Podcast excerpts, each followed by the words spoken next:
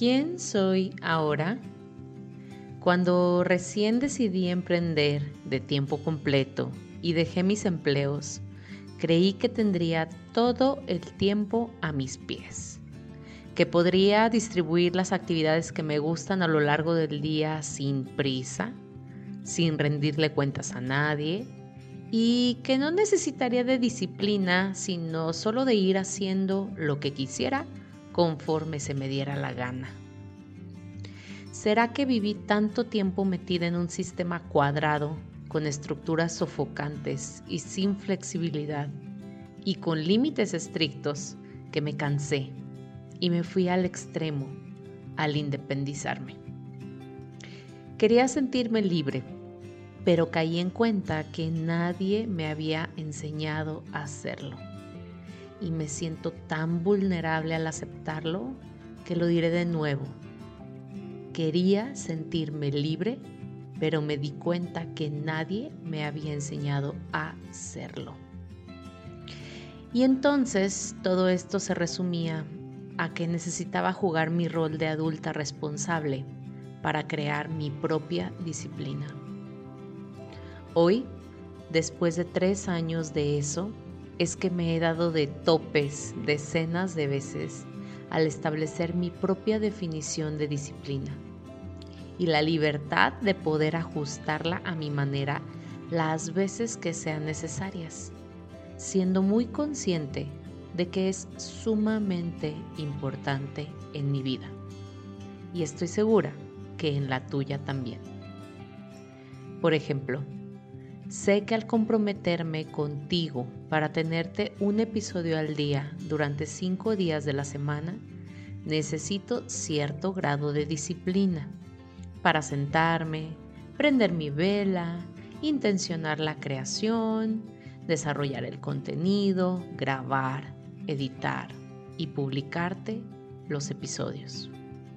Y esto conlleva tiempo, cosa que va de la mano con la disciplina o si quiero desarrollar una práctica de conexión conmigo misma todas las mañanas, necesito de la disciplina para acostarme a más tardar 11 de la noche, levantarme puntual 7 de la mañana, hacer mis rituales con glándula pineal, leer, escribir en mi diario mientras me tomo un café y todo esto antes de agarrar el celular y tratar de conquistar al mundo.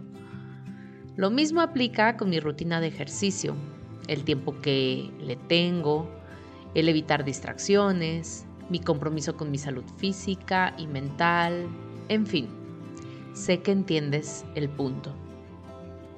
Lo que necesitaba era redefinir la disciplina para no irme a los extremos del péndulo, ni tan tan, ni muy muy, como dicen por ahí ni volver a un esquema cuadrado, inquebrantable, en donde sentía culpa y remordimiento al fallar, ni irme a una actitud de libertinaje en donde rayaba en la flojera, la postergación y volvía a sentir culpa y remordimiento.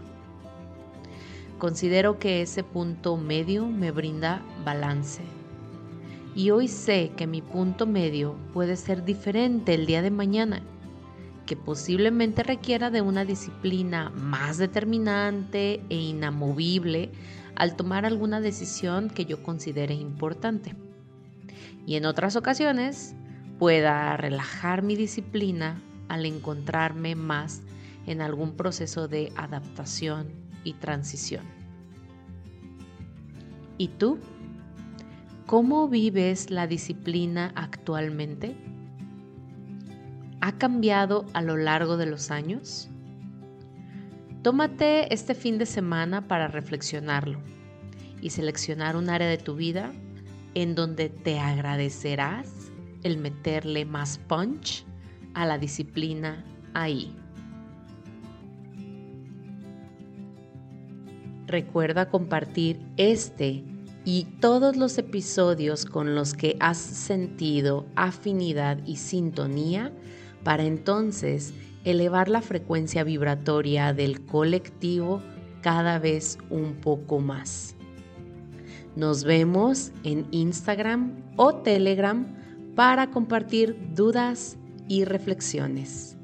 Gracias, gracias, gracias.